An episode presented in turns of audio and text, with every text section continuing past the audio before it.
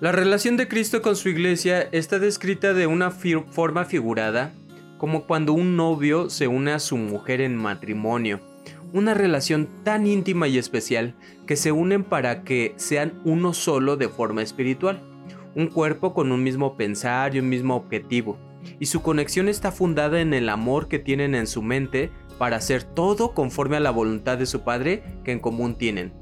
Hay parábolas que utilizan simbolismos que podemos entender para que su significado y propósito en nuestra mente cause un efecto de convicción por lo que nos transmite. Hoy queremos considerar una de esas parábolas que nos hablan de esa relación de Cristo con su iglesia.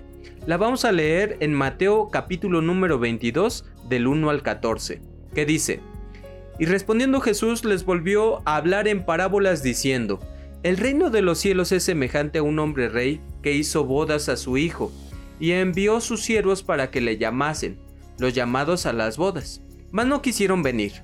Volvió a enviar otros siervos diciendo, Decid a los llamados, he aquí, mi comida he aparejado, mis toros y animales engordados son muertos, y todo está prevenido, venid a las bodas. Mas ellos no se cuidaron y se fueron, uno a su labranza, otro a sus negocios y otros tomando a sus siervos los afrentaron y los mataron. Y el rey, oyendo esto, se enojó. Enviando sus ejércitos destruyó a aquellos homicidas y puso fuego a su ciudad.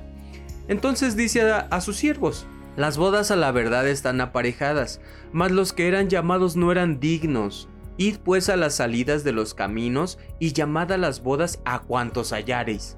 Y saliendo los siervos por los caminos, juntaron a todos los que hallaron juntamente malos y buenos, y las bodas fueron llenas de convidados.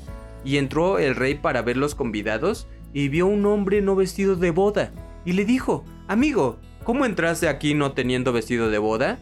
Mas él cerró la boca. Entonces el rey dijo a los que servían, Atadlo de pies y de manos, tomadle y echadle en las tinieblas de afuera. Allí será el lloro y crujir de dientes, porque muchos son llamados y pocos escogidos. En esta parábola se utilizan varios simbolismos, así que primero vamos a ver lo literal para luego entender esos símbolos y qué mensaje nos transmiten. Primero nos habla de la semejanza que tiene el reino de los cielos a un rey que organizó unas bodas para su hijo. Hubo invitados que se negaron a entrar a esa fiesta. Entre los invitados hubo quienes entre sus pretextos para no ir pusieron el trabajo de su tierra, sus negocios, y otro en su, rencor mataron a los que los estaban invitando. A estos como yo el rey lo que habían hecho los mandó matar y prendió fuego a su ciudad. Como esas bodas tenían que ser llenas de invitados porque se tenían que celebrar, el rey salió por los caminos y mandó a sus siervos a que invitaran. En esa invitación encontraron buenas y malas personas para ser invitados. Todos ellos debían vestirse adecuadamente pues al encontrar uno que quiso estar, pero no estaba vestido de bodas, lo sacaron de esta celebración. Todo el simbolismo que maneja esta parábola, entendiéndola en su contexto, nos deja una hermosa enseñanza. Primero, el rey que organizó una boda para su hijo es nuestro Dios, el Padre, el único. Dice Mateo 5:45, para que seáis hijos de vuestro Padre que está en los cielos que hace que su sol salga sobre malos y buenos y llueve sobre justos e injustos. Nuestro Señor Jesucristo es el Hijo por el que se iban a celebrar esas bodas, y los que escucharon su evangelio e hicieron compromiso con él serían esa mujer que simbólicamente representa a su iglesia. Dice Apocalipsis 19, 7 y 8. Gocémonos y alegrémonos y démosle gloria porque son venidas las bodas del Cordero y su esposa se ha aparejado, y le fue dado que se vista de lino fino, limpio y brillante, porque lino fino son las justificaciones de los santos. Así que vemos cómo la iglesia se tiene que ir preparando para vestirse adecuadamente y celebrar las bodas con el Cordero que representa a nuestro Señor Jesucristo. Los primeros invitados son su pueblo, que nos enseña la escritura que a los suyos vino pero no les recibieron. Mas a todos los que les recibieron les potestad de ser hechos hijos de Dios, a los que creen en su nombre. Juan 1, 11 y 12. Las vestimentas de bodas son todas las obras que nos justifican delante de Dios. Cuando hacemos su voluntad y seguimos el Evangelio de Jesús, nos vestimos adecuadamente nuestra mente, cuerpo y corazón. Transformamos nuestra forma de vivir y de pensar para beneficio de muchos. A través del Evangelio nos quitamos malos pensamientos, malas obras, mala forma de hablar, nos quitamos todo lo malo. Dice Apocalipsis 3:18, Yo te amonesto que de mí compres oro afinado en fuego para que seas hecho rico y seas vestido de vestiduras blancas, para que no se descubra la vergüenza de tu desnudez, y unge tus ojos con colirio para que veas. Así que esta iglesia se aprende a vestir con vestimentas blancas, una nueva forma de vivir, una nueva forma de pensar, una nueva forma de actuar a través del Evangelio de Cristo.